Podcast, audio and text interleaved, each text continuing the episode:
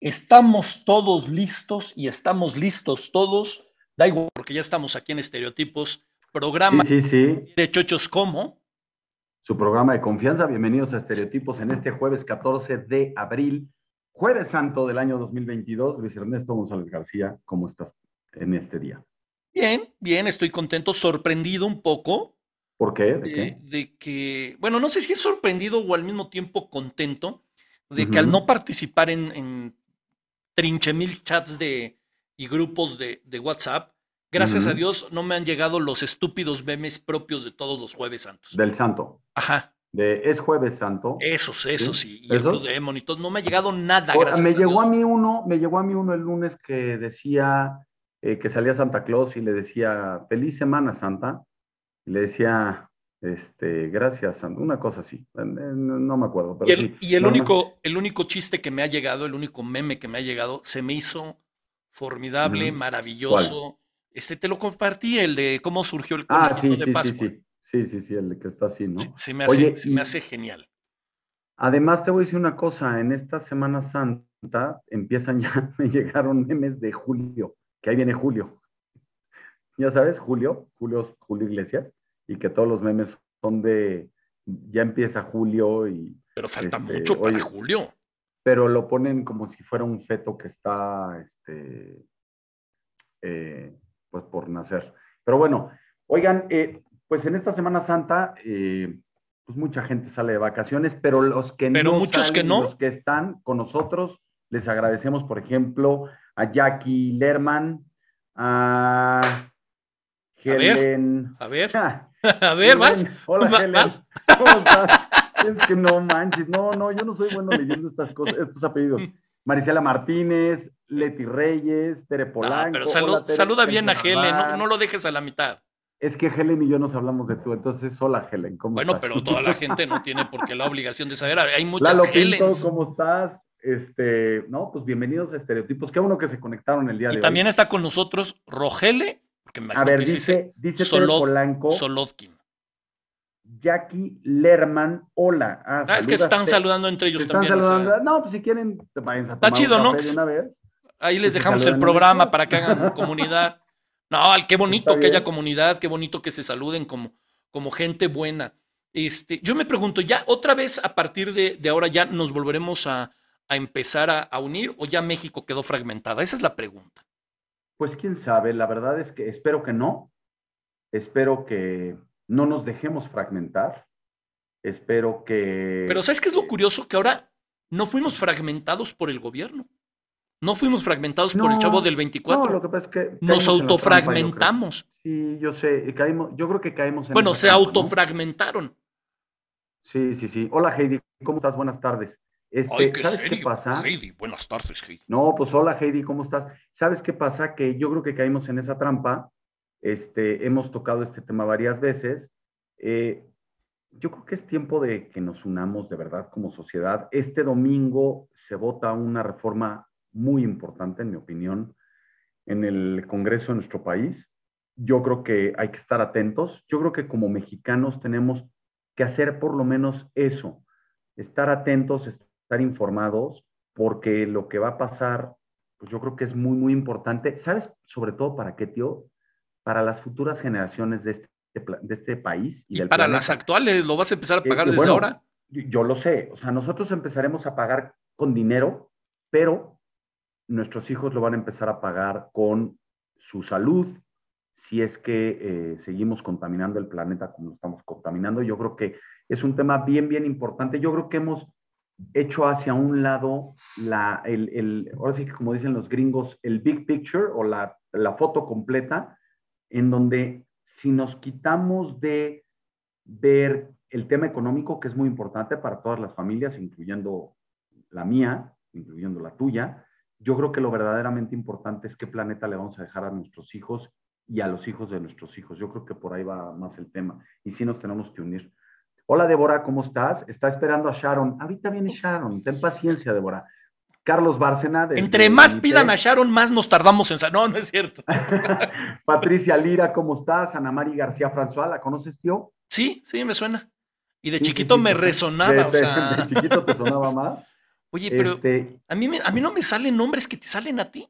A mí me salen todos esos nombres, claro que sí, me están saliendo esos nombres y estoy viendo, este, y ya está Tere Polanco diciendo, Sharon, Sharon, Sharon, este, Tere, no produzcas, por favor. Estamos esperando que llegue más gente, que se conecte más gente. Hola, Ligia, ¿cómo estás?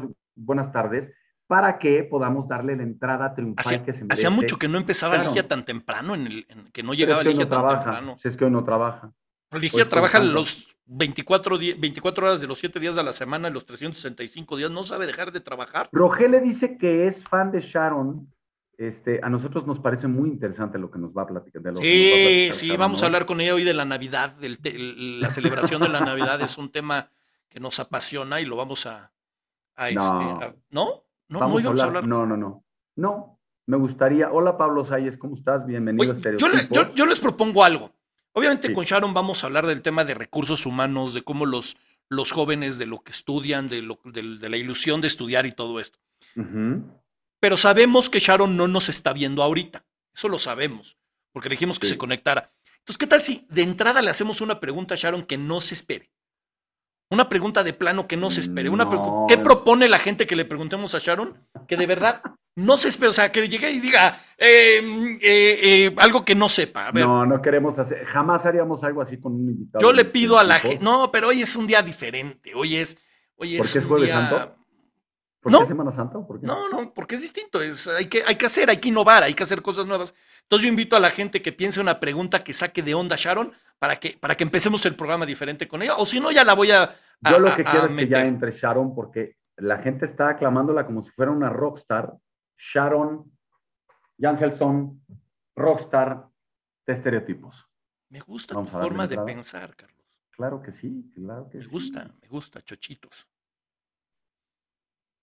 Oh, ¿Viste esa pregunta? No manches.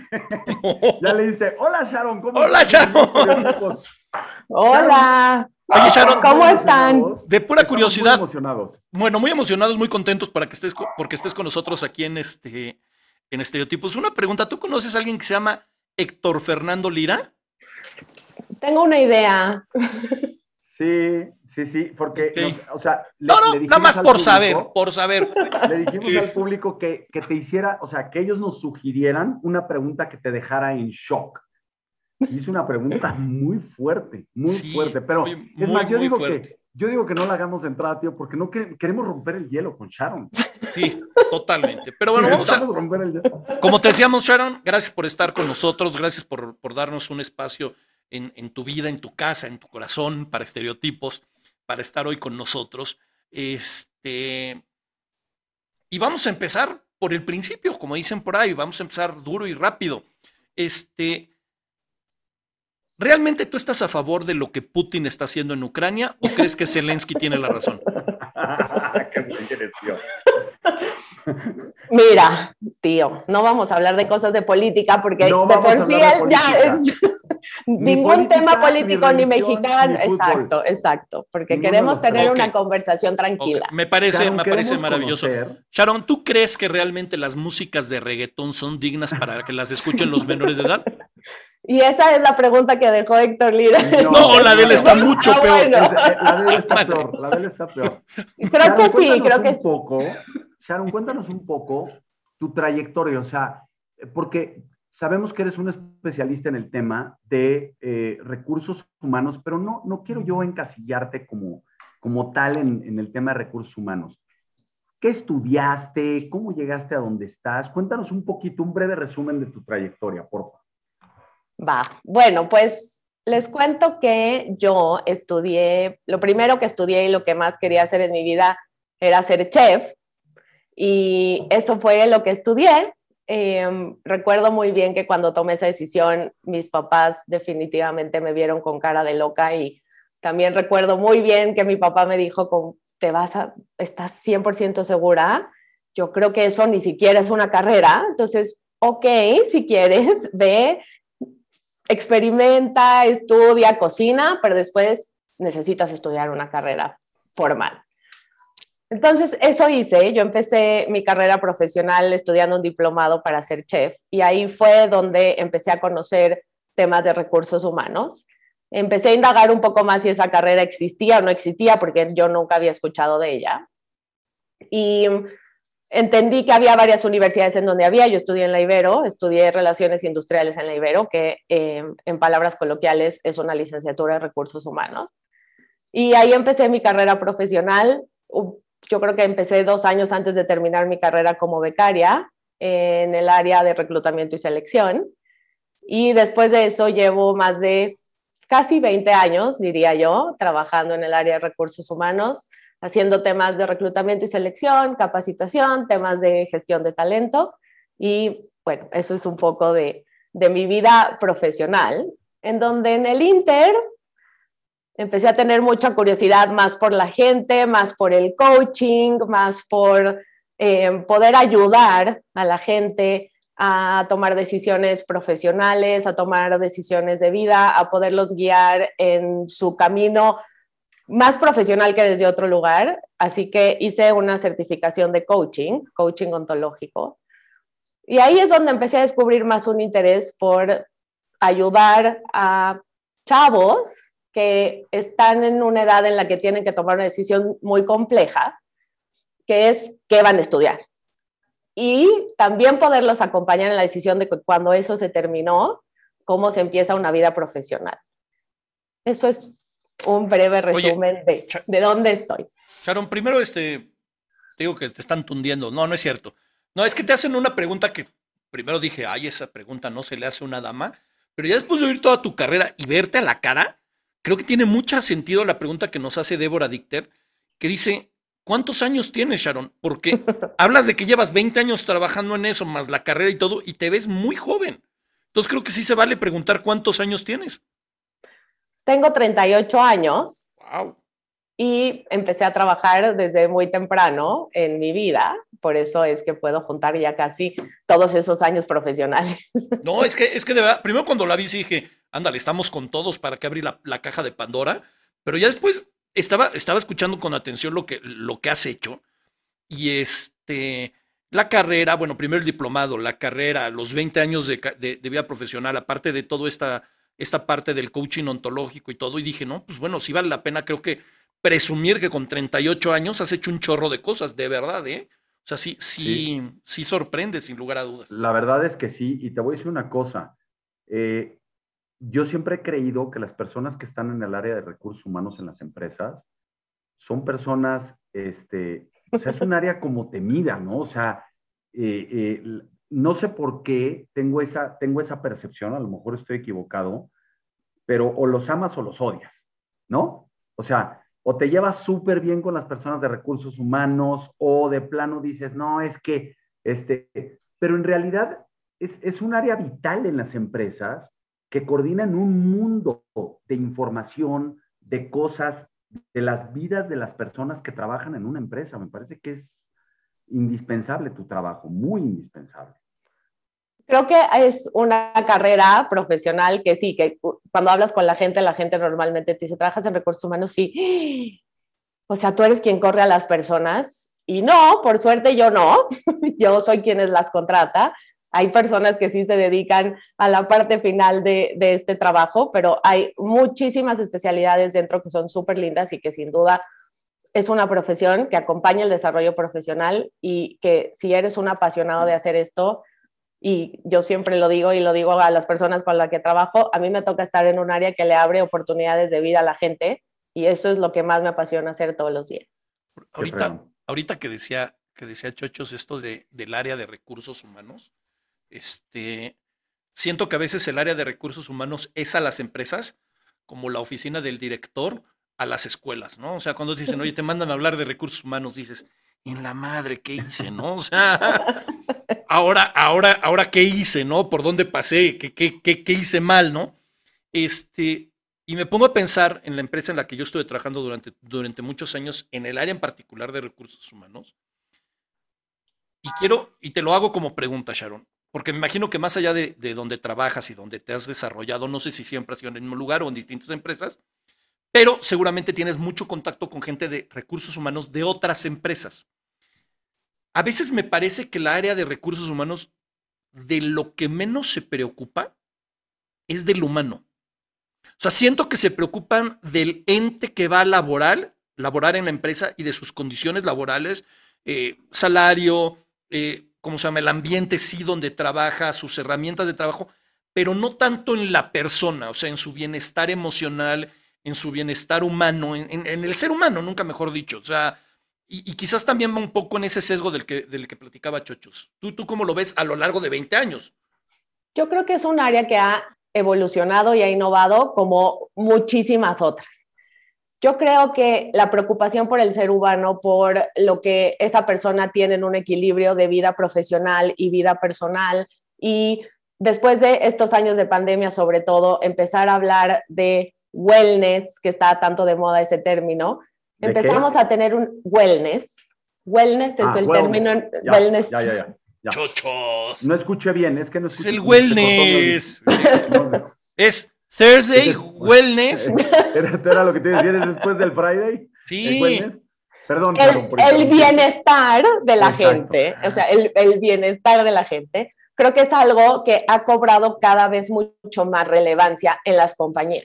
Y creo que también un, trabajo que ha hecho áreas de recursos humanos en muchísimas compañías ha sido también generar culturas con las personas que trabajan ahí, porque esto no solo es un trabajo de recursos humanos, ¿no? Y eso es algo que muchísimas veces eh, está mal entendido. Pareciera que recursos humanos es el responsable de preocuparse por todos los empleados, porque recursos humanos sea el que vea que las personas sí tienen bienestar, el que cuide de su equilibrio. Y definitivamente eso no es así. Tú cuando tú eres un empleado, tú con quien más trabajas es con tu jefe, es con tu equipo. Todos somos responsables de cuidarnos los unos a los otros, de generar un sentido de comunidad. Y creo que ese es el trabajo que hoy recursos humanos tiene que hacer. Lograr que la gente se preocupe por eso y que sean ellos quienes cuiden a sus empleados. Yo, yo, yo, no, yo no sé qué desayuné hoy, pero este, sé que comí pollo y yo creo que era gallo, porque hoy vengo filoso. Y te voy a hacer una pregunta de cuando yo entré a trabajar hace muchos años. ¿no? O sea, la típica frase que me decía mi mamá y que hoy en día sé que todavía se utiliza y quiero saber tú como área de recursos humanos, ¿qué opinas de tenemos horario de llegada pero no hay horario de salida? Yo creo que eso también ha cambiado hoy y si no había cambiado antes de la pandemia, definitivamente hoy es totalmente otra cosa. Letra muerta. Em, sí, o sea, muchísimas compañías incluso se quedaron totalmente eh, virtuales, la gente sigue trabajando desde su casa y no tienen planes de regresar. La gran mayoría de las compañías están en un modelo híbrido. El modelo híbrido es el modelo del futuro para muchas compañías y para muchos negocios. Entonces, en realidad los horarios de entrada y salida dejan de ser como llegar con la tarjeta y hacer un check, ¿no? Empieza a ser más eh, buscar que tú puedas ser productivo, que encuentres resultados. Y no voy a hablarte de todo el mundo y de todo, todas las empresas, porque ahí va mi dicho que siempre digo y es, no hay paraísos laborales, no existen. Tú puedes estar en un lugar donde tú creas que estás bien, pero tiene que ver más con que tú te sientas bien haciendo lo que tú estás haciendo, con que te guste la gente con que trabajas, con que te guste la cultura de la compañía, pero no necesariamente tiene que ser la compañía per se. Oye, tengo una pregunta. A ver, vamos a empezar a entrar en materia. Tú como persona que ve el reclutamiento, vamos a hablarlo de esa manera, para ti o para un área como la que en la que tú estás, ¿qué es más importante? El talento de una persona, la pasión de una persona, la oferta laboral, ¿qué, o sea, ¿qué, qué, es lo más, ¿qué es lo más importante para poder escoger una carrera y no equivocarte? Esa es una pregunta bien difícil, pero... Trata de contestarla. Voy a empezarte a contestar con un dato que estuve leyendo en estos días, que sabía que íbamos a hablar de esto, que es súper interesante y es que según la Organización Mundial de la Salud, menos del 6% de las personas son felices con lo que hacen profesionalmente. Ese es un dato durísimo. Ese es un dato durísimo. ¿6%? Menos del Menos 6%, de la población mundial, de la gente, hace algo que no le hace feliz.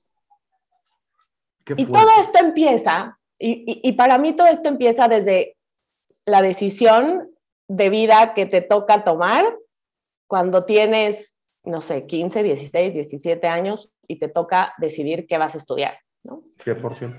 te toca tomar una decisión de vida que además suena muy permanente. O en ese momento así parece, tú en ese momento tendrás, vas a tomar una decisión que te va a llevar a una vida profesional y que después de esa vida profesional ahí te vas a quedar hasta que te vayas a jubilar o hasta que el destino decida que tú no vas a seguir ahí y que no hay flexibilidad en esas decisiones.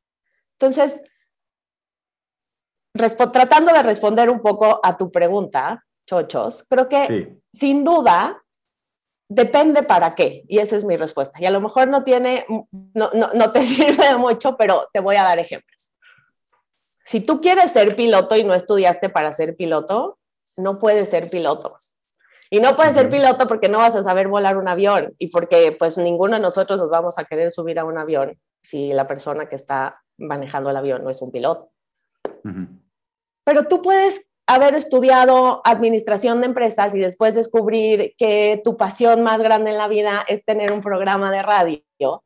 Y, y se puede porque es tu pasión y porque tú vas, a, tú vas entendiendo que tienes lo que necesitas para hacerlo. Tienes el talento, tienes las habilidades, tienes la pasión, tienes las ganas y lo empiezas a hacer. Entonces, va a depender mucho para qué. Hay hoy puestos que requieren muchos conocimientos y habilidades que sí los vas a tomar en tus momentos de estudio y que los vas a ir adquiriendo conforme va pasando tu carrera no necesariamente tienen que hacer match tu carrera y lo que estás trabajando, pero a lo mejor necesitas ciertos años de experiencia en ciertos puestos en los que vas logrando adquirir ciertos conocimientos que te van a dejar hacer a futuro lo que tú quieres hacer o, o lo que hoy una compañía necesita de ti. Pero definitivamente hay otros en donde hay otras habilidades que buscamos, en donde muchas veces la creatividad, el ingenio, la pasión de las personas hoy son muy valoradas para hacer ciertos proyectos en las compañías.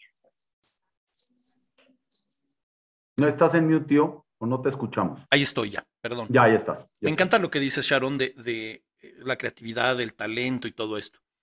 Sin embargo, el primer acercamiento con las empresas es un papel. Bueno, hoy ya en día no es un papel, es un archivo electrónico, pero bueno, vamos a referirnos como un papel que es un, este, un currículum donde dice dónde estudiaste y a lo mejor estudiaste una carrera que no tiene que ver con el puesto que estás solicitando. aunque a lo mejor alguien estudió relaciones empresariales, fue lo que estudiaste tú, ¿no? Este, pero su talento y su experiencia lo ha llevado más al área eh, mercadotecnia. Relaciones públicas. O, relaciones públicas. Por ejemplo, relaciones públicas. Eh, y los puestos que ha desempeñado en las empresas donde ha estado eh, no tienen ese nombre como tal porque a lo mejor han sido empresas pequeñas en las que no le dan el título como tal o tenía el puesto X, pero desempeñaba unas funciones, porque pasa en muchas empresas, ¿no? Que tienes un puesto, pero desempeñas funciones de otra cosa. Y a la hora que llega con la gente que va a tomar la decisión, pues está viendo un cuate que estudió relaciones empresariales, que estuvo en a lo mejor dos empresas que no tienen nada que ver con el área de, de, de este, ¿cómo se llama? De ay, se me fue, relaciones públicas, pero está, está aplicando para un empleo de, relaciones públicas. Y a lo mejor no le dan la entrevista para poder demostrar que, que, que, funciona para eso. ¿Cómo evitar esa situación? Es, acabas de hablar de una cosa y te dijiste, antes era un papel y es un archivo electrónico y no sabes la importancia que tiene cuando la persona está armando este documento. Si tú no sabes a dónde quieres ir, no, no puedes saber cómo vas a llegar. Entonces, eso es lo primero que una persona tiene que tener muy claro. ¿Qué quiere? ¿Por qué quiere ese puesto? Muchas cosas pueden haber pasado, pues, pudiste haber estudiado alguna cosa, pudiste haber tenido 50 trabajos, se pueden llamar como sea que se van a llamar. El cómo tú vas a redactar ese documento y lo que tú vas a hablar de ti, tú lo vas a poner. Nadie está haciendo ese documento por ti el gran error de las personas es que normalmente bajan un machote. Ese machote normalmente dice licenciatura en y tú acá llenas puesto de tanto a tal, de tal a tal año y pones cuál fue ese puesto y cómo se llamaba en el lugar donde trabajas. No te tomas ni siquiera el tiempo de ver cuántos sinónimos existen de ese puesto. No, eh, tienes que trabajar muchísimo también en una cosa que es una marca personal y es tú vas a ir a venderte a ti, no vas a ir a vender el puesto que tenías antes, tú vas a ir a hablar de lo que hiciste, de lo que aprendiste, de lo que lograste. Entonces, el cómo tú construyas ese papel es lo que va a hacer que un reclutador vea o no vea y te llame o no te llame para una oportunidad profesional. Hoy, hoy en día, mucha gente que está buscando trabajo lo hace a través de plataformas. Correcto. OCC, Indeed, este, Michael Page, LinkedIn. el mismo LinkedIn. Y, y muchas empresas a las, en las que puedes estar buscando trabajo te piden que envíes el currículum. Tienen unos motores especiales para leer los currículums donde solo rescatan cierta información, que es la que suben a un sistema, que es la que le llega al reclutador. Y probablemente el reclutador no llega ni siquiera a ver el currículum. ¿Cómo, cómo evitar ese filtro? Porque a lo mejor tú tienes un currículum, vamos a pensar en alguien creativo, súper visual, súper atractivo, súper atrayente, pero o no pasó los filtros o eh, la página en la que tuvo que dar de alta toda su información no le permitió demostrarlo. ¿Cómo, cómo evitar esos filtros? Déjame contarte quién está detrás de todas esas plataformas y todas esas preguntas. ¿El ¿Quién diablo? Está detrás. No, es el reclutador. Ah, Yo iba a decir el diablo también, quiero que sepan. ¿eh? sin saber, sin ¿No? saber que iba a decir eso el tío. Ajá. es el reclutador. ¿Y cuál es parte de nuestro trabajo y, y el por qué hacemos estas preguntas o por qué hacemos todos estos filtros antes? Es porque hoy no hay una cultura en la que las personas tomen el tiempo de pensar qué quieren, a qué están aplicando, si es una oportunidad, lo que están leyendo en esta oportunidad laboral es algo que está acorde a sus conocimientos, a sus habilidades, a lo que ellos están buscando, a su siguiente paso pro- profesional. No vamos a hablar de los primeros trabajos, porque eso es totalmente diferente. Vamos a- estamos hablando de cosas de ya llevo ciertos años de experiencia y estoy buscando mi siguiente trabajo. Entonces, ¿qué pasa? Tú tienes a una persona que aunque tú tengas muchísima inteligencia artificial, a esa persona le llegan, le pueden llegar 200, 300, 500, 1000 currículums que esa persona tendría que leer y no existen horas hombres suficientes para que esa persona pueda leer esa cantidad de documentos.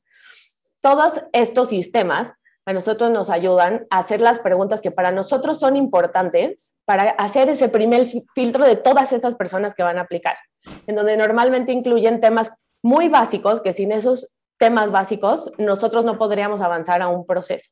Y es muy, yo quiero decir además una cosa en este tema y es, cuando alguien busca trabajo, o sea, la decisión no solo es de la empresa, la empresa, y, y ahí es donde me encantaría a mí hablar de esto porque ahí es en donde creo que podemos influir cada vez más y es, adelante. nosotros también podemos elegir en dónde queremos trabajar y qué queremos ser. Nosotros no estamos, el, hoy en día es igual de importante que tú como candidato sepas si esa es la compañía que quieres, si ese es el trabajo que estás buscando, si eso es lo que va a construir la experiencia que tú necesitas para el futuro que tú tienes en tu vida ideal, ¿no? O sea, todos quisiéramos tener mucho más porcentaje de personas felices en lo que hacemos, porque eso te hace mucho más productivo, porque te hace mucho más feliz persona, no vives frustrado, no vives de mal humor, no estás enojado, no haces las cosas solo porque las tienes que hacer.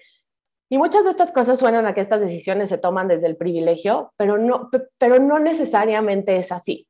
Si tú inviertes suficiente tiempo en hacer una pausa, en una decisión tan importante como la que es primero estudiar y después qué quieres hacer de tu vida profesional, y entiendes que todas estas decisiones que vas tomando son importantes pero no permanentes, entonces te vuelves parte importante tú también del proceso. Entonces la empresa no está solo seleccionando y diciendo tú sí, tú no, tú sí, tú no, tú también estás diciendo aquí sí, aquí no, aquí esto sí, esto no. Ok. Quiero regresar a, a la, a la parte del, Ah. del, del decidir qué carrera estudiar, porque ahí empieza todo. Este, quiero leer un, comentario que nos hace Diego Argo, que me, me parece muy interesante. Dice, la mera neta siento que el término recursos humanos es horrible. La neta yo no me siento recurso. Donde trabajo, soy talento, aporto y creo, no soy utilizado. ¿Cambiaré algún día el término? Ha cambiado en muchos lugares. eh, de hecho, yo creo que cada vez menos, en menos compañías se llaman recursos humanos, en muchas se llaman gestión del talento, por ejemplo, que va mucho más acorde a lo que Diego está comentando. Eh, pero sí, yo también coincido en que es un término horrible y es un término que te lleva a los años 50 en donde crees que entonces la persona de recursos humanos es la persona que solo te va a dar tu caja y, y te va a, a sacar de la compañía. Pero sí, es un tema de terminología que lo hace menos, sí. Voy a leer dos comentarios que uno no tiene nada que ver con lo que estamos hablando, pero me parece que lo, me parecería interesante meterla en algún momento, que dice Sobre la Navidad. Karina Lara.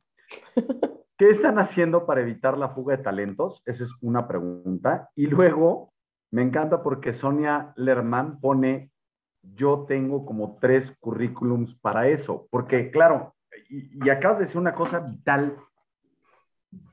Yo tengo un currículum que en mi entender, a ver, a mí nunca me ha gustado mi currículum. Lo he modificado a lo mejor cinco o diez veces en mi vida, no sé cuántas veces. Nunca me gusta mi currículum. Me parece que es tedioso, me parece que es aburrido. Me han dado consejos de cómo arreglarlo, pero tú crees que se necesita a un asesor. Yo, o sea, cada día veo que hay más personas que asesoran a las personas en hacer correctamente un currículum. Sí, mi respuesta es sí. Pero el asesoramiento no es solamente como hablábamos al inicio, no es pon esto, cámbiale aquí, pon la letra negrita en este lugar y centra el párrafo. No, la asesoría va desde otro lugar y, e- y ese es un punto de vista muy personal. La asesoría es hacia la persona. La asesoría es para entender qué es lo que la persona quiere que ese documento plasme de él o de ella. Ese documento es lo, lo primero que va a hablar de ti. Hoy hay mucha tecnología y ha evolucionado el tema de ya no hay ni siquiera ya hay documentos. Hoy incluso empiezan a hacer videos. A ti te llegan preguntas y tú las tienes que responder por video y esos videos le llegan al reclutador.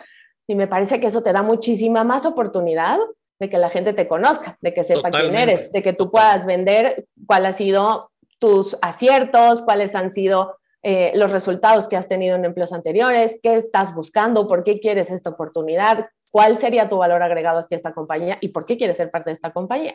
Entonces creo que entre tecnología que ha evolucionado y si nosotros nos diéramos el tiempo de pausar en, estos, en los momentos de vida que son importantes y hacer un trabajo interior que definitivamente es algo que en nuestra actualidad no sucede. ¿Cuántos de nosotros hacemos pausas para saber si estamos yendo por el camino que nosotros estamos, que, que, que queremos? Todo es a Mm. prisa.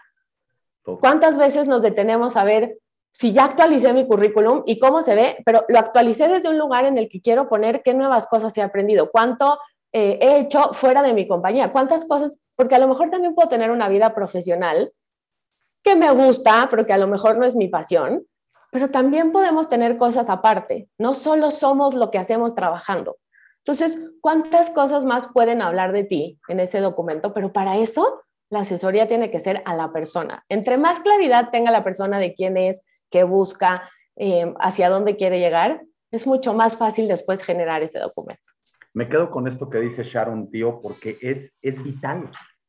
Yo por lo menos en mi vida, lo digo de verdad, nunca se me había atravesado por aquí. O sea, tú estás muy preocupado como mortal poniendo algo en un papel. Dirigí a 47 personas, logré el, un éxito rotundo, pero no haces una pausa y dices, ¿quién soy? ¿Qué quiero ser? ¿Hacia dónde me quiero dirigir?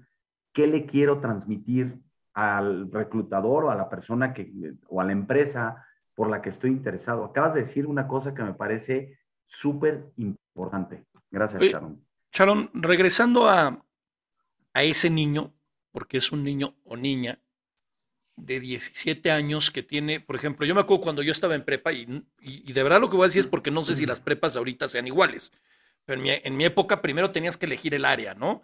Área 1 que era físico-matemáticas, la 2 que era bioquímica, la 3 que era, digamos, economía y la 4 que era humanidades, en resumidas cuentas. Sí, Con entiendo, 17 sí. años ya tenías que empezar a elegir tu vida, ¿no? O sea, qué área estudiabas, porque dependía de esa área, era la carrera que ibas a tomar. Y luego tienes que tomar la decisión. A mí, por ejemplo, yo estudié el área 1, que es la de, la de físico-matemáticas, y cuando decidí que quería estudiar comunicación, todos los que estaban a mi alrededor se, bueno, se arrancaron los pelos, ¿cómo es posible? Pero si es físico-matemáticas, vas exento en física, vas exento en cálculo, ¿por qué te vas a ir a comunicación? Que no sé qué. Y tomas la decisión y te vas a una carrera. Pero te vas a una carrera siendo un niño todavía.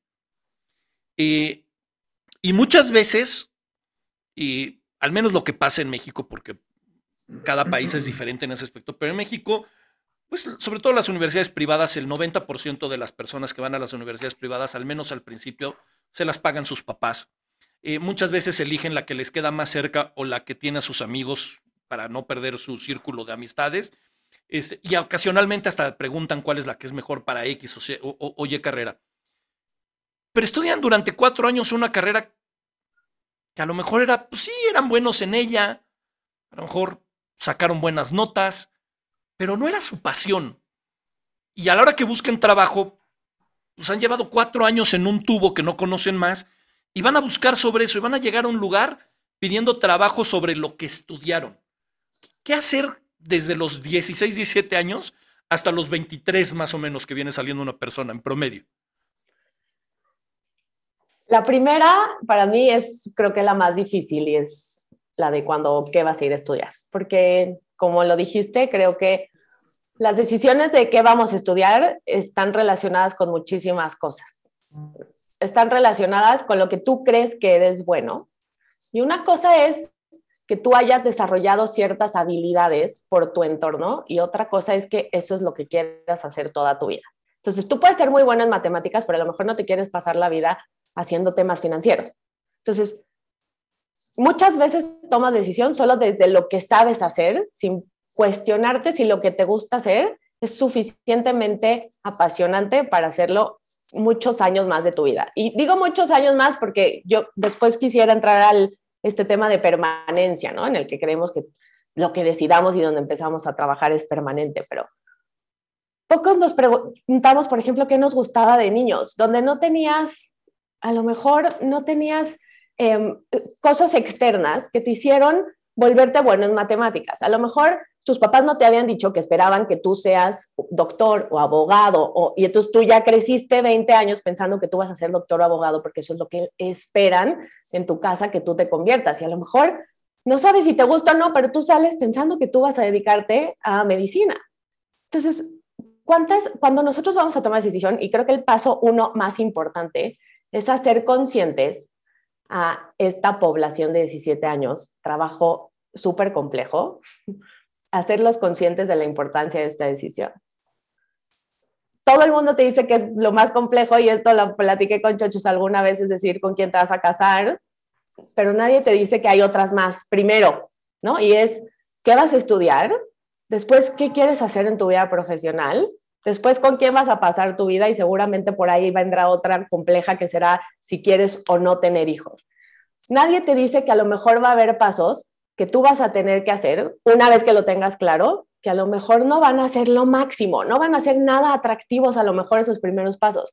A lo mejor la carrera a la que tú vas a entrar, no van a ir todos tus amigos contigo y vas a tener que generar nuevas habilidades y hacer nuevos. Toda esa parte compleja que te va a llevar a un futuro en donde tu vida va a estar mucho más plena, son las cosas en las que nosotros tenemos que hacer un trabajo de conciencia.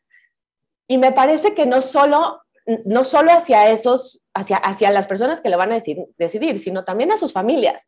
¿Cómo logramos que los papás no se asusten cuando el niño le diga que quiere estudiar para ser chef, ¿no? Cuando el papá está esperando que este niño sea abogado. O cómo logramos incluso en familias, cuando llega una chava y la chava quiere estudiar y hacer carrera y ser una persona totalmente independiente, que los papás no se espanten porque le va a tomar unos años más casarse y hacer una familia. Entonces, hay muchas cosas que en donde hay mucho trabajo que hacer, en donde tenemos que cambiar estos paradigmas para que esta primera decisión sea mucho más simple. Y si nos metemos en el tema específicamente de educación, y yo aquí puedo hablar muchísimo, un ejemplo mío, y es, cuando tú vas a acabar la escuela, te hacen tu examen este de, eh, de que en qué eres bueno, no me acuerdo cómo se llama el nombre. De orientación vocacional. Exacto. Eso, si tú no sabes qué quieres, no te dice nada.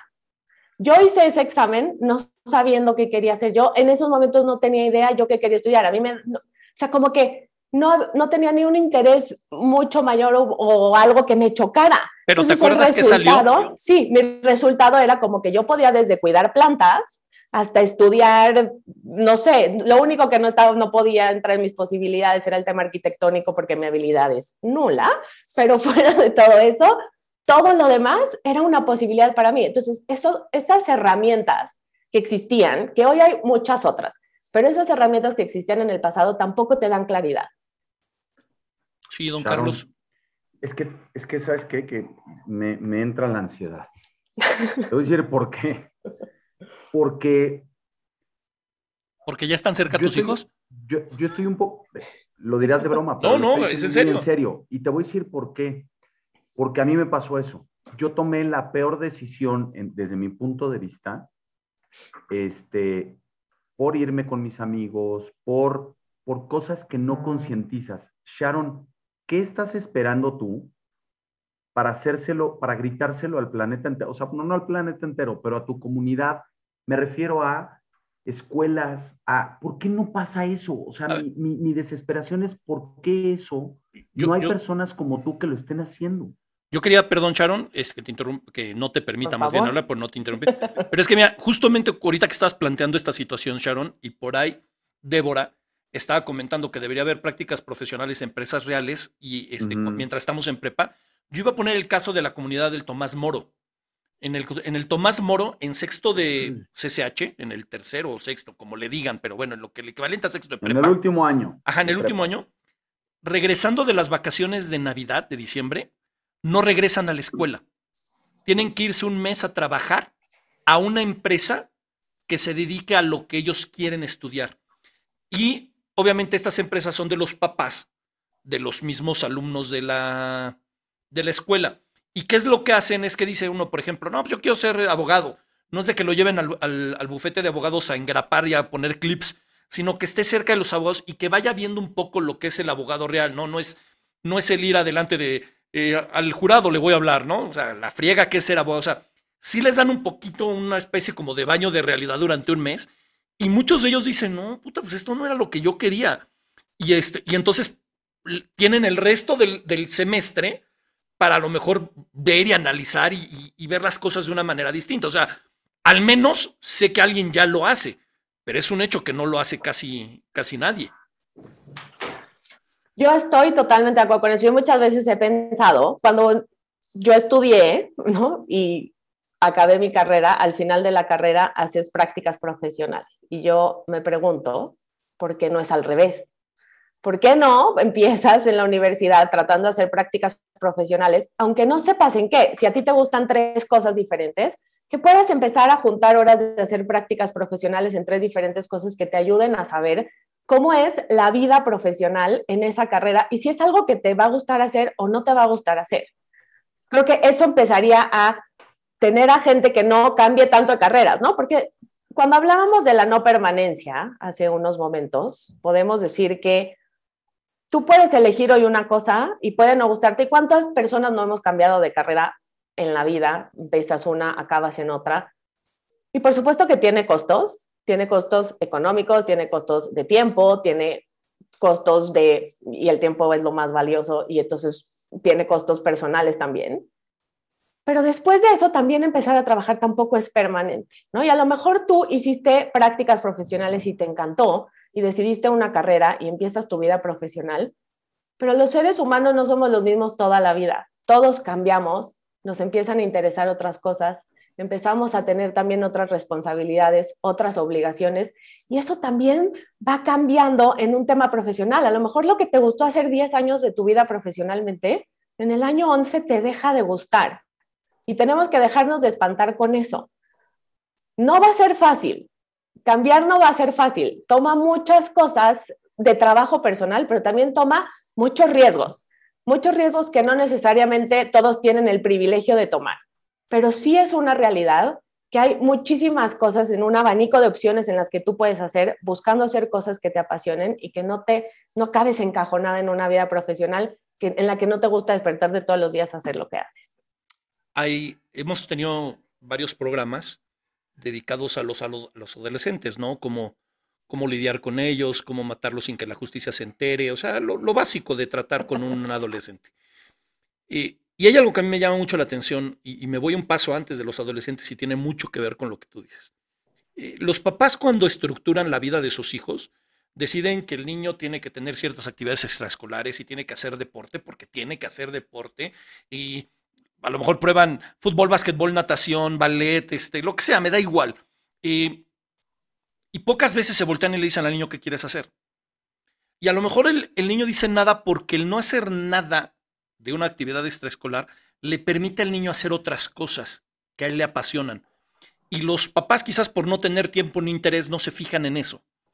Eh, hablábamos de estos cursos de, o estos exámenes de orientación vocacional al final de, las, de la preparatoria.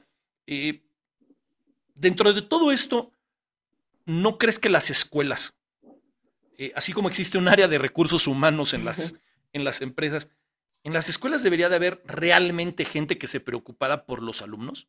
O sea, no me da igual si Pepito saca seises o dieces. Yo, yo creo que la calificación no dice nada. Yo, yo soy un convencido y mira que di 14 años clases. Pero yo creo que una calificación no dice nada. Pero preocuparte, oye, ¿sabes qué? Mira, este chavo es muy malo en esto, pero es muy bueno en esto. ¿Cómo ayudarlo a potenciarlo? Porque si lo ayudo a potenciarlo ahorita, puede ser un genio después. ¿No será que el problema realmente empieza ahí?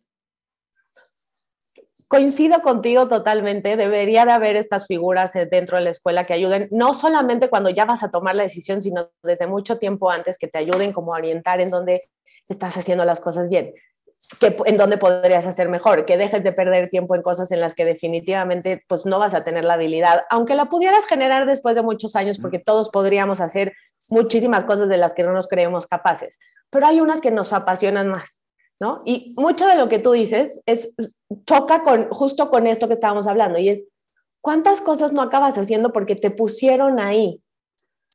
Y a los 17 años es muy difícil hacer esa pausa y cuestionarte, ¿no? Hacer trabajo interno a los 17 años no es necesariamente lo que estás buscando. Entonces, ¿cómo, cómo hacer que estas figuras hagan este trabajo con, eh, desde más chicos y en el momento de tomar esta decisión y también un poco después, cuando la gente va a empezar a buscar trabajo, poder orientar a esta gente a tomar las mejores decisiones. ¿no crees que el sistema educativo, yo creo que es a nivel mundial, no, no digo, desconozco si en Noruega o en Finlandia, que son los países más desarrollados en estos temas, ya lo estén aplicando. Lo platicamos en algún momento, tío, no me recuerdo en qué programa, pero hablábamos de darle a los niños clases de eh, eh, educación financiera, seguros de, todas especies, o sea, todo ese tipo de cosas que vamos a necesitar en el día a día. Y de la misma manera en las universidades debería de haber eso. Ahorita alguien estaba poniendo un comentario que debería de ser al revés, que las prácticas profesionales deberían de ser antes de empezar para tú poderte dar cuenta a qué sí y a qué no y que te den oportunidad. Yo me acuerdo, yo entré a estudiar administración de empresas me di cuenta en el tercer mes del primer semestre que no me gustaba hacerlo. Entré porque mi papá me decía que yo tenía que estudiar administración y que y además mis amigos habían entrado a estudiar administración. Al tercer mes me di cuenta que no. Llegué a mi casa con una frustración horrible y le dije a mi papá, me quiero cambiar de, de, carrera. Y lo primero que me dijo mi papá fue, ¿y te van a devolver el dinero? O sea, lo que le preocupaba a mi papá era si me iban a devolver la colegiatura de los tres meses que ya había pagado, no de lo que yo verdaderamente sentía. Por eso hoy me agobia tanto. Ahora, la pregunta concreta es, ¿qué pasa si te das cuenta demasiado tarde? Ya estudiaste algo, ya, ya, vas ya, ya te encarrilaste por un camino. Voy a hablar de una carrera que sea eh, derecho, ¿no? Estás encarrilado en derecho, ya vas en octavo semestre, ya estás haciendo ya estás de becario o ya estás trabajando formalmente en un despacho o en un lo que quieras. Y dices, híjole, esto no es lo que yo quiero hacer. ¿Qué haces? Mi respuesta hacia ti es, haz algo, no te quedes ahí. Y el haz algo es primero empieza a entender qué cosas y qué habilidades te dejaron estudiar ser abogado, porque seguramente sabes todas las leyes, pero te aseguro que sabes hacer muchas otras cosas más.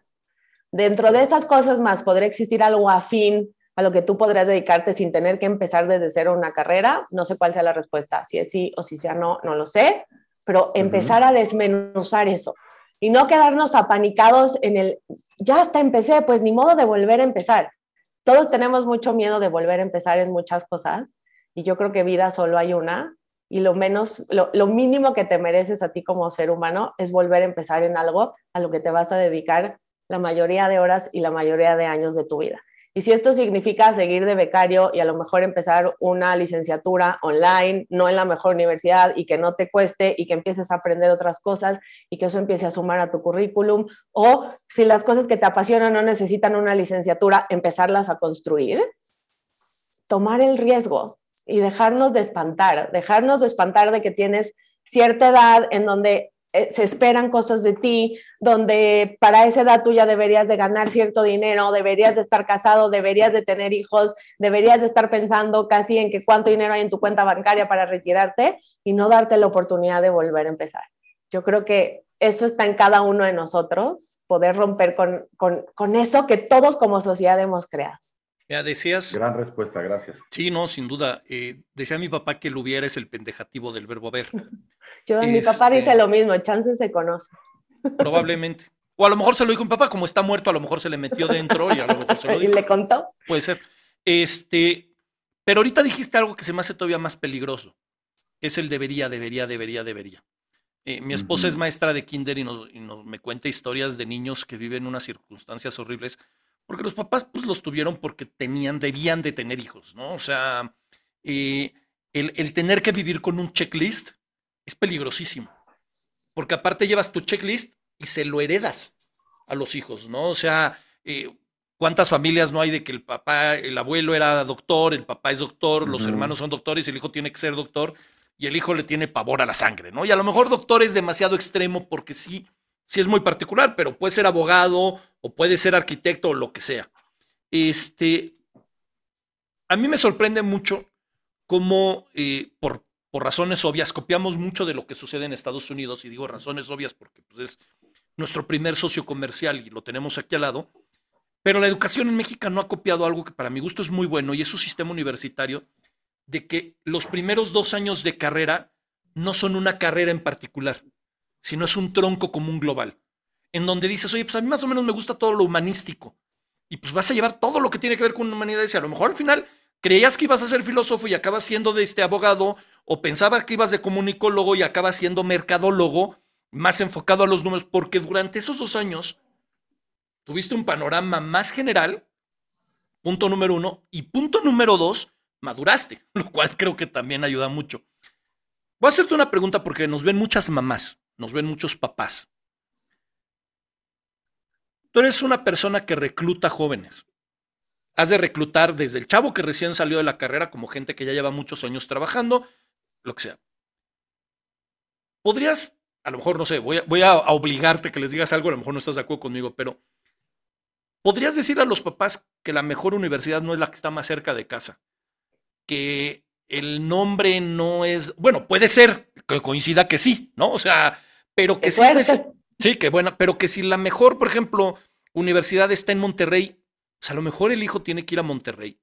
Que si tiene que ir de un punto al otro de la ciudad, a lo mejor vale la pena que vaya, porque va a tener una serie de herramientas diferentes, se va a conocer un tipo de gente distinto, porque siento que muchas veces siguen, sigue estando apapachado, ¿no? O sea, lo tenía en, un, en una jaulita de, de, de, oro en la, en la prepa y ahora lo voy a ver en una jaula un poco más grande, pero mira que le quede cerca para que no tenga mucho tráfico, para que no sufra mucho, porque ahí están sus amigos. O sea, ¿en qué momento también se tienen que dejar que el niño suele, vuele, no?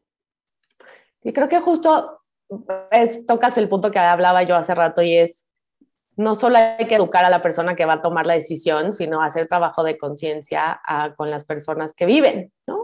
Porque yo, porque seguramente el fondo no tiene un mal, ¿no? O sea, yo no, no, yo nunca voy a creer que en el fondo tus papás o las personas que están cerca de ti estén queriendo que tú seas alguien eh, por, al, por algo malo, ¿no? O sea, no es que no se preocupen por ti o no es que no quieran que sean felices, solamente que ellos creen que están haciendo lo mejor para ti. Entonces, ¿cómo poder empezar también a cambiar un poco esa cultura en casa? De en qué momento los hijos empiezan a ser un poco más adultos. Y, y esto lo conecto también con lo que hablaba Chochos de educaciones a los chavos desde otro lugar, no solo aprender historia, matemática, no. ¿Dónde está poder hacer trabajo de conciencia? ¿Dónde está que te enseñen finanzas desde antes que te paguen un sueldo? Porque ¿cuántas personas no reciben su primer sueldo y no saben ni qué significa el recibo en donde les están explicando cuánto dinero ganaron, cuánto les quitaron y cuánto no. O el momento en el que viene la compra de un seguro, ¿por qué lo tendrías que comprar o qué no, qué me conviene o qué tengo que hacer? El día que me, empiece a importar mi futuro y quiero invertir mi dinero, ahorrarlo, ¿qué hago? ¿Lo meto abajo de mi colchón? Nadie tenemos estas cosas. Y mucho de esto viene porque nos cuidan hasta muchos años después. Y no es que no lo agradezcamos, pero nos cuidan demasiado tiempo y en este cuidar demasiado tiempo hay cosas a las que no le ponemos eh, tanta importancia. Entonces, la mejor universidad, mi pregunta es, ¿la mejor universidad para quién? Para quien está tomando la decisión de que va a estudiar la carrera que estudió, que, que hizo investigación, que le dio curiosidad, que la fue a visitar, que le gustó, que se metió a una clase, que vio a la gente, que dijo, me siento bien en este lugar, en este ambiente, en este espacio, o la mejor universidad porque para los papás era el mejor lugar a donde los hijos podían ir, ¿no? Entonces, ¿cómo empezar a separar y a que los papás ayuden a que esta decisión que genera tanta ansiedad y tanto estrés a nivel familiar, porque no es solo para quien lo está tomando, Chochos lo acaba de decir, ya está ansioso Chochos. Chochos vive ansioso, Chochos vive ansioso, o sea, eso no Gracias. Pero ¿cómo, hace, ¿cómo ayudar a que haya menos ansiedad? ¿Cómo ayudar a que las conversaciones también sean menos tensas? ¿Cómo ayudar a que si todos queremos ser influencers, la conversación no acabe en gritos y, sombrerazos en la casa, sino que podamos tener una conversación seria en la que podamos decir que todos podemos ser influencers, pero que ojalá y todos también podamos tener una carrera, ¿no? Y que ser influencers es mucho más que 200 vistas en YouTube o 2000 o 2 millones. 100%. Oye, te voy a decir una cosa. Eh, ahorita estabas diciendo, híjole, una parte que también es muy importante. Ok, ya tomé la decisión, ya empecé a estudiar la carrera que escogí, con la que me siento seguro, ya voy sobre ese tren y en esos rieles que me van llevando, ¿no? Llegas a sexto, séptimo semestre y los cánones indican que tienes que empezar a trabajar en algo. Llegas a una empresa y en todas las empresas piden experiencia de cinco años. Y tú dices, ¿cómo voy a empezar? O sea, ¿cómo ¿cómo le puedo yo demostrar a la empresa en la que yo, y te voy a contar mi, mi, una de mis grandes frustraciones, yo acabé estudiando comunicación y uno de mis sueños era trabajar en Walt Disney, o sea, en, en, Disney, aquí en Santa Fe, ¿no? Ah, te, quería ser botarga. Va a ser botarga de Mickey. Fui a tres entrevistas y lo primero que me decían era, ¿cuál es tu experiencia? Y yo decía, estoy en la universidad. Yo no pude demostrar eso que me pedían porque no lo tenía en ese momento. Y la vida me empezó a llevar a trabajar en radio, bueno, primero en televisión, luego me fui a radio, y, pero nunca logré mi sueño porque lo que ellos me pedían era algo que yo no tenía. Entonces, ¿cómo le puedes dar a alguien algo que no tienes, pero que no te deja ni siquiera darle chance? Es como si quieres tener una novia y la novia te dice no porque no, no sé qué clase de persona. Bueno, dame la oportunidad de demostrarte qué clase de persona soy, ¿no? Tú que estás en una empresa, en un área de esas, ¿cómo puedes hacer empatizar con una persona muy joven que está todavía en una carrera o en, la universidad y que quiere llegar ahí? ¿Cómo, cómo hacerle?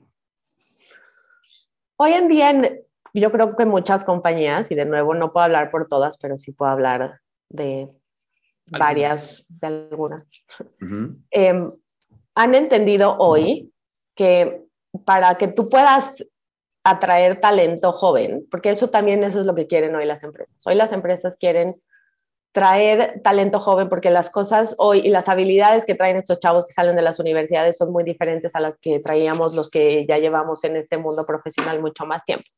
Y las empresas necesitan esto, sobre todo cuando hablamos de temas digitales o ya más elevado metaversos y cosas que para nosotros son como ciencias ocultas. Em, ellos lo saben y lo saben muy bien. Entonces, muchas veces, muchas compañías se dieron cuenta que necesitamos esos talentos. Y esos talentos, la única forma en la que nosotros los podemos atraer es haciendo programas de becarios o de en algunos son trainees, en algunos son, tienen muchísimos nombres, en donde tú lo que buscas es a gente que le falte más o menos dos años para que terminen la universidad y puedan empezar a trabajar contigo, a trabajar contigo X horas con ciertos proyectos en donde lo que quieres es que ellos puedan justo traer estas habilidades para hacer tu proyecto cada vez mejor. También creo que muchas compañías, ya no solamente para esos niveles, o sea, los que lo tienen, por ahí puedes empezar y la gran mayoría lo tiene. Yo puedo apostar que Disney hoy tiene ese tipo de programas y así es como la gente puede entrar a trabajar a esas compañías. Antes eso no era tan normal. Sí, pero seguramente hoy, hoy existe. Pero también es una realidad que esos recursos humanos del pasado, donde habían descripciones de puestos en donde tú estabas pidiendo a una persona para los niveles de entrada de la compañía, la descripción de puestos decía 10 años de experiencia. Y pues mira, primero, la gente que tiene 10 años de experiencia no quiere ese puesto. Y la gente que quiere ese puesto probablemente acaba de salir de la universidad. Entonces, eso también es empezar a cambiar las cosas, es empezar a cambiar el venir a ocupar una posición, no es cumplir solo con ciertas características de años de experiencia, es lo menos relevante. Hay gente que tiene muchísimas capacidades y tiene niveles directivos desde muy joven y tiene muy pocos años de experiencia. Hay gente que le toma más tiempo y hay gente que no quiere. Y ahí empieza la zona de confort que todo el mundo eh, pelea y no le gusta y es una palabra a la que también la gente le tiene miedo. La zona de confort no es mala. Hay gente que no quiere ser CEO de una compañía. Hay gente que no, hay gente que le gusta lo que hace en donde está y que todo lo que tiene a su alrededor lo hace feliz. Entonces, ¿cómo empezar a cambiar eso? Es la primera vez en mi vida mm, yo que conozco oigo eso, ¿eh? No, yo sí conozco No, no, pero, o sea, lo que está diciendo en donde todo el mundo te dice, sal de tu zona de confort, no sé qué. Hay gente que vive. Porque es lo mismo que él debería. O sea, la gente. Es lo mismo que él debería. La gente le encanta señalar que es lo que. Es que aparte es, sal de tu zona de confort y es de, mm. pues yo no veo que salgas tú de la tuya. Claro, o sea, es muy fácil juzgar a los demás. O sea... y, ver, tu, ver, tu jardín muy verde como a lo mejor no está tan verde. Pero es que. Pero es que no es que ni siquiera esté verde o no esté verde tenemos que hacer que Sharon vuelva cada 15 días a este programa, porque, o sea, lo que me tiene muy impresionado es que está diciendo cosas que pueden parecer muy simples, pero no las hacemos. O sea, somos, no las hacemos. Estamos en el hoyo, estamos en el hoyo porque no, fíjate lo que dice Karina Lira, esta plática debería de ser obligatoria en las universidades. Es que alguien que haga caso, chingado. Debería de ser obligatoria en las prepas. Y en las, no, no, primero en las prepas y luego en las universidades, porque a lo mejor, espérate, tu primer filtro de prepa, te equivocaste. Ya pasaste a la universidad y estás, o sea, vas por una carretera que no tiene un final feliz y alguien te tiene que decir y sangolotear y decir, despierta, no vas por el camino que debes o que tú crees que vas bien, pero no vas bien. Porque ah, te deja de gustar. Ya me enojé, cabrón. Qué raro. Oye, oye, Sharon, este, llevamos dos años de pandemia y, me pongo a pensar en una situación tristísima. Eh, en particular, uno de mis sobrinos, tengo los dos casos, dos sobrinos que terminaron la carrera estando en pandemia y uno que la empezó Luego le tocaron dos en, en, pandemia y ahorita ya está regresando a la realidad. Ese como quiera va a, vivir tantito en la universidad. Pero déjame pensar en los que los dos últimos años estuvieron en la, en la pandemia, en, el, enclaustrados, que incluso hasta para pedir trabajo de becario, de trainee, pues era bastante complicado, ¿no? Pues, o sea, era como de, ¿qué onda? Mira, estoy en mi casa, pero quiero empezar a trabajar contigo. Es decir, pues, espérame tantito, o sea, y ahorita te está empezando a llegar gente que está descolocada, que sí ya tiene una experiencia a lo mejor de entender lo que es trabajar a distancia porque ha tenido sus clases a distancia, pero no trae, no sé, ciertas habilidades no la tienen. ¿Cómo es empezar a recibir a estas personas tú como, como reclutadora?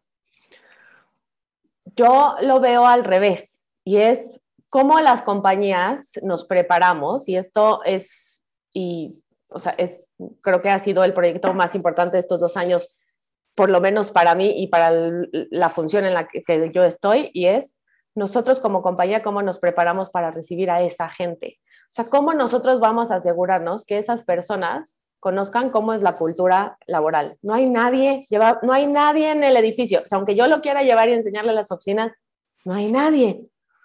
¿Cómo voy a saber? ¿Cómo va a generar esa empatía? ¿Cómo va a saber? Hay cosas de la cultura que no se leen en la página web o que no o en el reglamento de trabajo. ¿Cómo se va a poner la camiseta? ¿Cómo vamos a hacer que esa persona se enganche con lo que esta compañía se dedica, sea cual sea la compañía? ¿Cómo vamos a hacer para que esa persona además conozca y a las personas con las que tiene que trabajar? O sea, ¿cómo es muy diferente a ir por el pasillo y decirle, ah, mira, tal, esta es tal persona, seguramente vas a estar trabajando con esa persona en tal proyecto, te lo presento, es tal, porque a ti desde un inicio ni siquiera se te ocurrió. Hoy esto nos está forzando a los que estamos adentro a cambiar totalmente la forma de integrar a la gente a las compañías. Piensa que hay compañías que no van a volver nunca a estar presencialmente. Hoy las cosas han cambiado y seguramente esas compañías tendrán momentos en los que van a hacer una conexión de la gente, donde van a hacer eventos para que la gente se conozca, donde a lo mejor para ciertos proyectos sí se van a tener que ver cara a cara. Pero la realidad es que cada vez va a ser menos ese tiempo. Entonces, no está mal el, que, el chavo que terminó en su casa. Los que tenemos que cambiar la forma en la que los tenemos que recibir somos nosotros. ¿Eh? Muy, muy Mi cierto. sobrino es, y fíjate cómo el enfoque es diferente, tío. Nosotros estamos pensando, cuando estábamos haciendo este programa y preparando este programa, Ana Luisa, el tío y yo, estábamos hablando de eso, cómo te preparas tú para entrar a una nueva compañía y fíjate cómo tu enfoque es totalmente al revés. Te voy a poner el ejemplo, uno de mis sobrinos terminó eh, la carrera de ingeniería en aeronáutica y eh, aplicó para diferentes compañías que se dedicaban al tema de eh, fabricación de aviones y todo eso Finalmente, hoy está en una compañía que se dedica al diseño de, de, coches y de cosas automotrices, pero él nunca ha pisado su empresa. Nunca la. O sea, él pasó, bueno, pasó el proceso, lo contrataron, le entregaron una computadora y le dijeron, este, nos vemos a las 8 en y una llamada. Y ni siquiera se la entregaron, se la mandaron. Y, y yo creo que se la mandaron. Sí, De seguro. punto no sé. Pero, Seguro No, sí. seguro, Seguro seguro. sí. O sea, qué fuerte a nivel, eh, no sé si anímico o a nivel eh, de desarrollo personal, es que te digan, gracias, aquí está tu computadora, pero vete a tu casa. O sea, Pero, pero es lo que dice Sharon, esa es, esa chamba de la empresa. Sí, No lo habíamos pensado así, pero la No lo empresa habíamos tiene visto así. Lo tiene que hacer revés. todo para, para incluir a la gente, ¿no? Claro, 100%. Ahora, no, todo, en no, no en todas las industrias esto es posible y esto también hay que tenerlo muy claro, ¿no? Nosotros estamos pensando en grandes compañías, en compañías en donde a lo mejor no es servicio al cliente, en donde a lo mejor no se necesita que la persona esté físicamente en la oficina para hacer ciertos labores. Hay otras en las que no es así. Hay otras en las que hoy la gente tiene que volver y prepararse para volver. O sea, así como nos costó trabajo prepararnos para quedarnos, nos está costando trabajo prepararnos para volver. No solamente a quienes terminaron una carrera hace dos años, sino a los que llevamos dos años trabajando en nuestra casa y hoy nos tenemos que volver a subir al coche para hacer una rutina a la que estábamos totalmente desacostumbrados, en un ambiente en el que no vuelve a ser el mismo, donde te separan em, acrílicos de cada lugar, en donde tienes que estar con cubrebocas ocho horas en una sala de juntas, en o sea, las cosas y las condiciones también han cambiado. Tenemos, y, y- y esto nos habla de que una de las mayores habilidades a las que nosotros le tenemos que poner muchísimo foco, ¿no? Y más allá de que si estudiamos qué, en dónde trabajamos, es a la capacidad que necesitamos generar para adaptarnos. Y eso es una de las cosas que no solo te lo va a pedir la vida profesional, sino te lo pide tu vida en general. Mañana hay una pandemia nuevamente, otra cosa, eh, cambia, lo que sea que vaya a pasar, tener esa capacidad de podernos adaptar a nuevos entornos, a nuevos ambientes, a nuevos espacios, a nuevos riesgos, a todo lo nuevo que va a pasar, es una de las cosas en la que todos deberíamos de enfocarnos un montón y ser bien conscientes de qué tan hábiles somos para adaptarnos y, qué, y cuánto nos cuesta trabajo, ¿no? Y ser bien conscientes. Dicen, dicen por ahí que son más los buenos y que la gente es buena y, y todo eso, ¿no? Eso dice la gente. Puede que estén equivocados, puede que no. Pero yo voy a pensar, como lo decías tú hace rato, que cuando un papá o mamá eh, está ayudando a su hijo y le da un consejo, siempre lo hace con la mejor intención. Como decías tú, el fondo es bueno. Se puede equivocar porque al fin y al cabo somos seres humanos y nos podemos equivocar. Pero quiero pensar que los papás que tienen ese fondo bueno también quieren hacer todo lo posible para prepararse y para estar mejor preparados para poder, poder ayudar a sus hijos. Así como decíamos que sería bueno que las escuelas tuvieran más orientación real, los acercaran más a la vida profesional y a la vida real. Eh, ¿Qué le puedes recomendar tú ahorita a un papá? ¿Dónde se pueden acercar? ¿Qué estudiar? ¿Dónde páginas conocer? ¿Libros leer? Que digan, esto te puede ayudar para que cuando tu hijo llegue a ese momento, lo puedas apoyar. Me hiciste una pregunta muy difícil que a la cual no tengo la respuesta. Y me falta la- encantaría decirte. Y falta la primera, "Ay, ¿no crees que se me ha olvidado? me encantaría decirte, hay toda esta lista de biografías en donde yo no las he encontrado. Seguramente existen y seguramente hay muchos espacios y seguramente hay muchos lugares en donde la gente se puede apoyar. Definitivamente no sé el nombre, no sé el apellido. Sé que hay que tener curiosidad, Internet es grande, puedes buscar muchas cosas. Hoy, eh, por ejemplo, hay una chava que se llama Ana Estrada, que habla de una cosa que se llama brújula interior, en donde ella empieza a hablar de un tema mucho más de neurociencias, de en cómo elegir tu carrera eh, para estudiar, después temas de vida profesional. Súper interesante que le está cambiando un montón el chip a, a esto de qué debes y cuántas carreras hay y esto es lo que hay, esto es lo que tienes que estudiar. Entonces empieza a tener un trabajo como súper interesante. La verdad a mí ya me gusta un montón como verla, leerla, pero fuera de eso, la verdad, hay que googlear, no sé. Oye, Te voy a hacer dos preguntas gandallas. Bueno, chochos, sí, porque las tuyas no son No. gandallas. No, no, no, las mías no son nunca gandallas. Nada, las mías sí, Entonces, sino que chiste. Hoy, después de, hoy, después de lo que nos acabas de explicar de este de las empresas, cómo se tienen que acoplar a las nuevas circunstancias, yo te quería preguntar, o sea, las culturas corporativas contra el home office, ¿cómo, la- cómo lo logran integrar? Ha de ser mucho más difícil, ¿no? mucho más difícil y yo creo que mucho de la cultura te lo pasa más la gente que, o sea, y en- a eso le estamos apostando, a que mucho de la cultura corporativa lo siga pasando las personas entre personas, o sea, que tú, y, y es un poco lo que hablábamos al inicio, es, esto no es un tema de recursos humanos solamente, esto también es un tema de cómo somos capaces de verbalizar temas de cultura. O sea, cómo, cómo lo que se vive lo podemos verbalizar y cómo para verbalizarlo y usar las palabras correctas, con eso tú puedas transmitirle a la gente en dónde está, qué tipo de cultura se vive, qué está permitido, qué no está permitido, cómo poder tener conversaciones también más directas y más abiertas usando las palabras correctas, ¿no? Cómo, cómo ponerle palabras a lo que de pronto para ti era muy fácil ver. Está siendo complejo definitivamente, pero mucho están usando mucho también tecnología, muchos videos, mucho de seguir pasando cuáles son estas misiones de la empresa, cómo impactas a tu cliente final, a, o sea, cómo lo que haces impacta en el mundo, cómo eso lo, se lo puedes compartir a la gente que va a trabajar contigo. Y eso empieza a hablar mucho de, de la cultura y la forma en la que se Desde- transmite hacia la casa. Bienvenida, Ana, Estereotipo. Hola, ¿cómo hola. Desde Ana- hoy le vamos Bien, bien, a llamar a gracias. Sharon, Sharon, la iluminada Janselstone. Este, nos, ha, nos ha dado como 80 cachetadas para despertar. antes, antes de que Ana entre con lo que trae, que trae carnita, trae lo suyo, eh, tenemos que hacerle honor a Héctor Fernan- este, a Fernando Lira, o Lara, este, que preguntaba, ¿qué cara le debes de poner a una persona cuando lo corres? No, no sé, nunca he corrido a nadie. No, no, es- está muy difícil esa pregunta. Ok, la segunda que yo te iba a hacer, que a lo mejor es medio gandalla, no lo sé. ¿Tú contratarías a alguien sin estudios universitarios? Sí. Gusta. Bien, me gustó, me Y- gustó. Bien. Ana, Ana, Ana Luisa, que ya ha llegado, ha llegado para su sección, los cinco minutos de fama de Ana Luisa. Me encantó la. Me Gracias, tío. Yo no lo había visto hace rato porque estaba haciendo unas cosas, pero me encantó tu súper. Está padre. Son Ahora sí, mis cinco minutos que acabo yo. Mira, yo, me- yo, yo sé mis trucos para que sean cinco y acaban siendo como 20. ¿Vieron? Sí, es correcto. Son los cinco minutos más temidos del programa, ¿eh? Cuando yo los veo, siempre digo, Pues mira, por fortuna, para ti en esta vez no. Los que, los que vamos a estar nerviosos ahora seremos nosotros tres.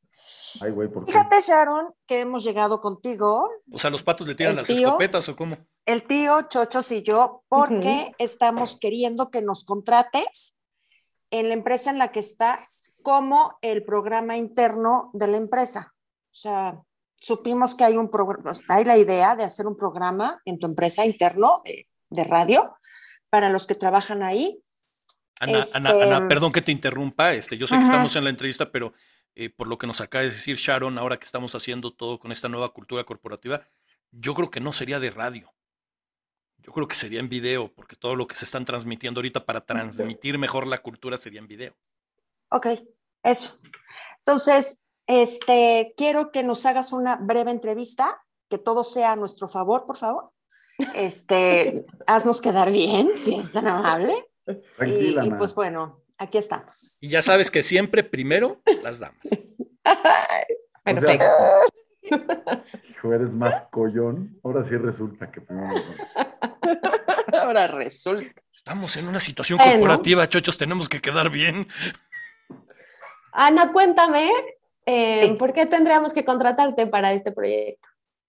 Pues mira, yo creo que tendrían que contratarme porque soy una persona muy apasionada, soy una persona muy comprometida, me gusta mucho lo que hago, eh, disfruto mucho trabajar en equipo, disfruto mucho de la gente, eh, me gusta muchísimo comunicar y, transmitir buena vibra, alegría y me, gustiza- me gustaría mucho trabajar en el lugar este, en el que estás porque me gusta su ideología y me gusta la manera en cómo tratan a los empleados. Oye, cuéntame cuando dices transmitir buena vibra, ¿qué, es para ti transmitir buena vibra y cómo sabes que lo logras? Ok, este, porque soy una persona empática, eh, me gusta escuchar a los demás, no me gusta estar en la silla de los demás y porque, pues por el mismo motivo que te digo que me gusta la gente, me gusta tratarla bien y porque no soy tóxica ni, ni tengo conflictos ni problemas con nadie. Oye, cuéntame alguna vez en la que hayas logrado ser empática, en la que tú me puedas contar un ejemplo así súper claro en la que hayas logrado ser empática con alguien que estaba pasando por una situación difícil. Ok, este, pues me acuerdo, no, no tiene mucho, hace poco alguna amiga me contactó y me habló y pues me empezó a platicar acerca de un problema fuerte que estaba teniendo familiar y me dijo que se acercaba a mí porque soy una persona que sabe escuchar y que pues siempre estoy abierta a pues a escuchar y a dar lo mejor que pueda para, para si no ayudarla y no salir del problema, por lo menos estar y, y apoyar en cuanto a, a lo que me pidan. O sea, entonces yo podría decir que para ti empático es lo mismo que escuchar. Sí. Ana, no vas a estar contratada para... Gracias. Nosotros te llamamos. No, no, no, Mil no, gracias por participar. Gracias. Eh, Muchas nosotros gracias, nos ponemos en contacto contigo. Pues ya sé, ya sé. Nosotros te llamamos. Sí, perdón, pero ya, ya aquí empezaron a ver burro y quisieron viaje. Dice, dice Pati Batis, yo también quiero chamba ahí, me invitan a su grupo, yo les llevo los cafés. Está bien, Pati, te vamos a contratar de becaria. eh, lo decimos aquí delante de toda la gente, luego te decimos cuáles van a ser tus funciones. Oye, a ver si, este, voy a hacer una pregunta concreta al público, a ver si eh, Sharon nos puede preguntar, eh, nos puede responder. Dice Gabriel Santiago, ¿usted contrataría alumnos de la UNAM o del Politécnico? ¿Y qué porcentaje de los contratados son de estas escuelas? La UNAM es de las universidades más importantes en México. Yo creo que en toda la vida profesional que yo he tenido, eh, he contratado personas sin duda de la UNAM, también sin duda del Poli. Y de nuevo, creo que cada universidad, no importa que si es privada o si es pública, tiene diferentes especialidades y sus alumnos o sus carreras son como top en el mercado laboral por el tipo de alumnos que salen de esas universidades y de esas carreras, que no tiene nada que ver con cuál es esa universidad. Y de nuevo, si es pública, si es privado, de sea donde sea. Mucho, mucho buscamos dependiendo de qué carrera vamos a buscar, en dónde creemos que salen mejor preparados. Y salen mejor preparados porque los vemos eh, pasar, los entrevistamos, los vemos hacer diferentes pruebas, etcétera. Entonces, creo que mi respuesta es sí. Chochos, este, nada más no, no te equivoques, nos estaban entrevistando a nosotros. Cállate. Sí. O sea. ¿Eso qué quiere decir? Que estabas evitándolo. El siguiente es no. Carlos Alberto López. Oiga, ah, ¿a todos? ¿Ahora chochos? Claro. Pero, Chochos. pero más breve, porque la gente se va a aburrir. Ok. Chochos, cuéntame. Chochos, cuéntame tú por qué estás tan entusiasmado con este proyecto. ¿Por qué te interesa? Pues mira, creo que eh, hubo algo que nunca, a, lo que nunca me enfoqué en la universidad y fue a la cultura corporativa, a la comunicación organiza- organizacional. Entonces, me parece que lo que, o sea, en donde puedo hacer una buena mezcla con el equipo que te estamos presentando este proyecto, es mezclar mi pasión, que es la comunicación audiovisual, con la cultura corporativa y con todo el tema de comunicación organizacional. Entonces, eso es lo que, lo que me interesaría que tú vieras en este proyecto.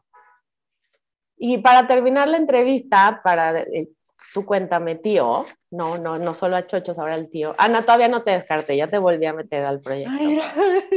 Tío, tú cuéntame, si yo hoy te dijera que te voy a contratar para este programa a ti solo, ¿no? O que definitivamente los tres quedan fuera, ¿tú qué preferirías? Si fue, no, este es un programa de tres. Pero El- yo no quiero a los tres, yo solo necesito uno.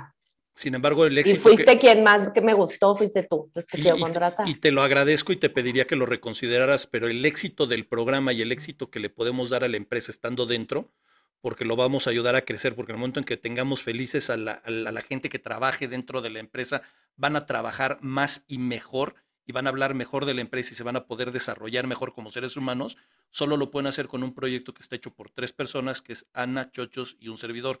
Si la única solución es yo o ninguno, en el caso en particular de estereotipos, te tengo que decir que es ninguno.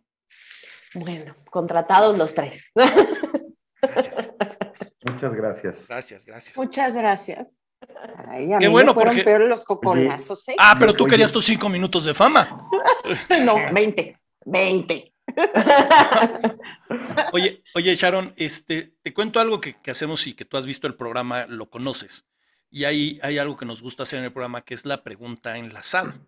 La pregunta enlazada es la, la pregunta que eh, nos dejó el invitado de la semana pasada. Te deja una pregunta y tú le tienes que dejar una pregunta al invitado o invitada o invitade de la próxima semana. Entonces, lo primero y lo más importante, sin saber quién es la persona que va a estar, a qué se dedica o por qué está en estereotipos, ¿qué pregunta le dejas a esa persona? Mm. Le preguntaría si tú hoy tuvieras que volver a elegir a qué te dedicas, ¿harías lo mismo que haces hoy? Buena pregunta. Can, can, pregunta. Es buena Gran pregunta. pregunta, gran pregunta. Pero, pero no tan dura como la que me dejaron porque los escuché. No fue tan dura. No fue tan dura, pero a lo mejor hay gente que no nos, no nos escuchó, no nos vio y quieren saber cuál fue la pregunta que te dejaron y vamos a ponerla. ¿Se escuchó? ¿O no va se de nuevo? escuchó casi Muy nada, bajito. pero la pregunta es ¿cuál ha sido tu mayor fracaso? Déjame volverla a poner, déjame volverla a poner. ¿Cuál ha sido su mayor fracaso? ¿Cuál ha sido su mayor fracaso? Es una pregunta muy difícil, No. pero sí, pero para mí, yo creo que si yo pensara, no sé si ha sido el mayor o no de mis fracasos, es difícil, me, me fue difícil pensar eso, pero sí creo una cosa y es que muchas veces he dejado que el miedo o el, el salir de donde estoy me impida hacer muchas más cosas que me gustan y me apasionan. Y eso definitivamente, no sé si lo puedo decir como mi peor fracaso, pero sí creo que es algo eh, de lo que definitivamente aprendo todos los días. Qué buena respuesta. Porque además, normalmente uno aprende de los fracasos y si no aprende los, de los fracasos, pues entonces... Oye, estaba pensando, vamos a volver a invitar a... ¡Ay, güey! Lo que logró el programa. Espérate, cállate, cállate. Porque estaba pensando ahorita que me hizo la pregunta, me empecé a sabotear as always. Y eso es una práctica muy común de los seres humanos, que nos saboteamos en las entrevistas de trabajo. Vamos a tocar ese tema próximamente con Sharon, la iluminada. Claro que sí, porque tenemos que, sí, es que es un tema bien importante en las entrevistas de trabajo. Pero bueno, ok, perdón, Oye, sigamos. Sharon, tú que eres una asidua eh, eh, estereotipa público, no se una estereotipa, eh, sabes que ahorita viene un momento que para nosotros es bien importante, porque bien lo decía por ahí Shakespeare que el, eh, la peor maldición es tener un hijo malagradecido y a nosotros nos gusta ser agradecidos con nuestros invitados. Y, y, te queremos dar las gracias primero por tomarte el tiempo para estar hoy con nosotros, por transmitir todo lo que sabes y sobre lo que vives. Y la única manera así virtual que, que conocemos y que nos gusta es darte el diploma, el diploma de estereotipos, el cual para, para la gente que, que nos está escuchando en, en, las plataformas de podcast, ya sea Spotify, Apple Podcast o iHeartRadio, se los voy a leer. Dice, es un orgullo para nosotros nombrarte estereotipo honorario, o estereotipo honoraria es lo mismo, por haber participado en el programa con el tema La carrera de tu vida, la carrera, permitiéndonos tanto al público como a nosotros conocer sobre un tema tan interesante, además de crecer como seres humanos. Siempre contarás con la amistad y el agradecimiento de Ana Luisa, el Chochos y el tío. Sharon Jasselson, una estereotipo número uno. Muchas gracias, Sharon. De verdad, muchísimas, muchísimas gracias. No, gracias a ustedes. Gracias. Además de que sí soy su fan, estuve feliz de hoy ser una invitada y de hablar de esto que tanto me gusta. Así que de verdad, mil, mil gracias por darme el espacio y el tiempo. Gracias a ti, y, al contrario. yo espero gracias. que no sea la primera vez, honestamente, ni la última. No, no, sí fue la primera vez. Pero fue la primera, pero no hay de otra. la espero única. Que no sea la última, este, porque de verdad, y lo digo muy en serio, creo que nos hace falta, y a nosotros a lo mejor ya no tanto, por, porque ya somos mayores, digamos, pero de verdad a la gente que es mucho más joven que nosotros les urge, les urge que haya personas como tú, que les hable desde, desde la empatía, el corazón y el conocimiento para que tomen una decisión correcta en sus vidas. Mil gracias, Sharon. Te lo agradezco muchísimo. Voy a estar infinitamente agradecido por ti, este, por, contigo y te debo una. Muchas gracias. No, mil gracias. Sharon. Gracias a ustedes. De verdad, Oye, un placer. Mil gracias. Perdón, pero, eh, perdón, Ana, ahorita te dejo que le dé las gracias, pero es que para que no se nos pase. Hay cualquier cantidad de gente diciendo que eres lo máximo, que eres wow. Este. Sí. Claro, hay algunos que se apidan Jasselson, entonces pues eso no los voy a mencionar, ¿verdad? No, pero por ejemplo, Sophie Goldberg dice, la conozco. Sophie Goldberg, ajá, dice que te conoce desde chiquita. Ella suena como si fuera tu abuela, pero para nada. Y ajá. les voy presumiendo a toda la gente que nos está viendo. Dentro de poco va a estar Sophie con nosotros en el programa. Este, también Karina Lira, eh, Col Colibrí Feliz. Nos ve un colibrí feliz. Ya llegamos a todo tipo de Ana, público. Ana Vallejo, Ana Vallejo, que también hizo varios comentarios a lo largo del programa, dice, bravo Sharon. Patricia Lira dice, eh, buenísima la plática. No, pues al contrario, gracias por vernos. Wey, pero después de que nos ve un colibrí feliz, ya cualquier cosa ¿Ya? es. Güey, en serio, ya hoy, hoy duermo más contento. Un colibrí feliz no se está viendo, güey. Y ese colibrí feliz, quiero que sepan, yo sé quién es, es una de mis tías y es una colibrí feliz. Qué bueno. que- onda. No, no, a ver, para, para que te pongas en tu perfil colibrí feliz es porque eres feliz. Y de verdad me, me pone de buena saber que hay alguien feliz viéndonos. Este, ahora sí, perdón, Ana, que te interrumpa. Ah, también hay un tal JC Medi Free, este, que siempre nos ve, Juan Carlos, un saludo. Ah, hacia- Muchos saludos. Sí, hola Juan Carlos. Ana, ¿quién va a estar Dígame. el próximo programa? ¿Nos El próximo decir, programa va a estar con nosotros Tessy Villalobos y vamos a estar tratando un tema bastante serio, bastante duro. Este, vamos a prepararnos mucho para, para hacerlo bien, para, Para estar a la altura. Para estar a la altura. Este, vamos a hablar de agresión y abuso sexual. Este, entonces, viene, viene fuerte. Y pues nos vemos el próximo jueves, Sharon. Muchísimas gracias por haber aceptado la invitación y por haber hecho de este programa algo tan agradable este, y tan lindo. Eh, qué lástima de mi entrevista. Este, Te acabó después- contratando. después- ajá, después te contratamos Pero- por lo que sumas al equipo. por empática. Mil gracias, Sharon. Muchas gracias y gracias a todos por haber por haberse conectado el día de hoy. Gracias. Muchas gracias. Les recuerdo que a partir de mañana este programa va a estar en YouTube. Y acuérdense que es re importante, sobre todo porque Sharon se quiere hacer muy, muy, muy famosa, que lo compartan, que lo comenten, que le den likes, que lo, en serio lo hagan llegar a toda la gente. Y por ahí había un comentario que me gustó mucho, Este, ¿Cuál de todo?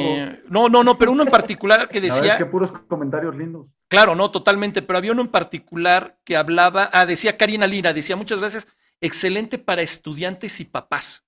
Entonces, Claro. qué mejor que se lo hagan llegar a estudiantes y que se lo hagan llegar a papás el programa, porque creo que sí vale la pena que todos conozcan más sobre, sobre este tema tan interesante e importante del que nos Mañana lo compartimos. de lo que nos habló hoy Sharon. Este, nos vemos la próxima semana con un tema que va a estar harto fuerte. Un gusto y hasta luego. Bye bye. Gracias. Bye, gracias.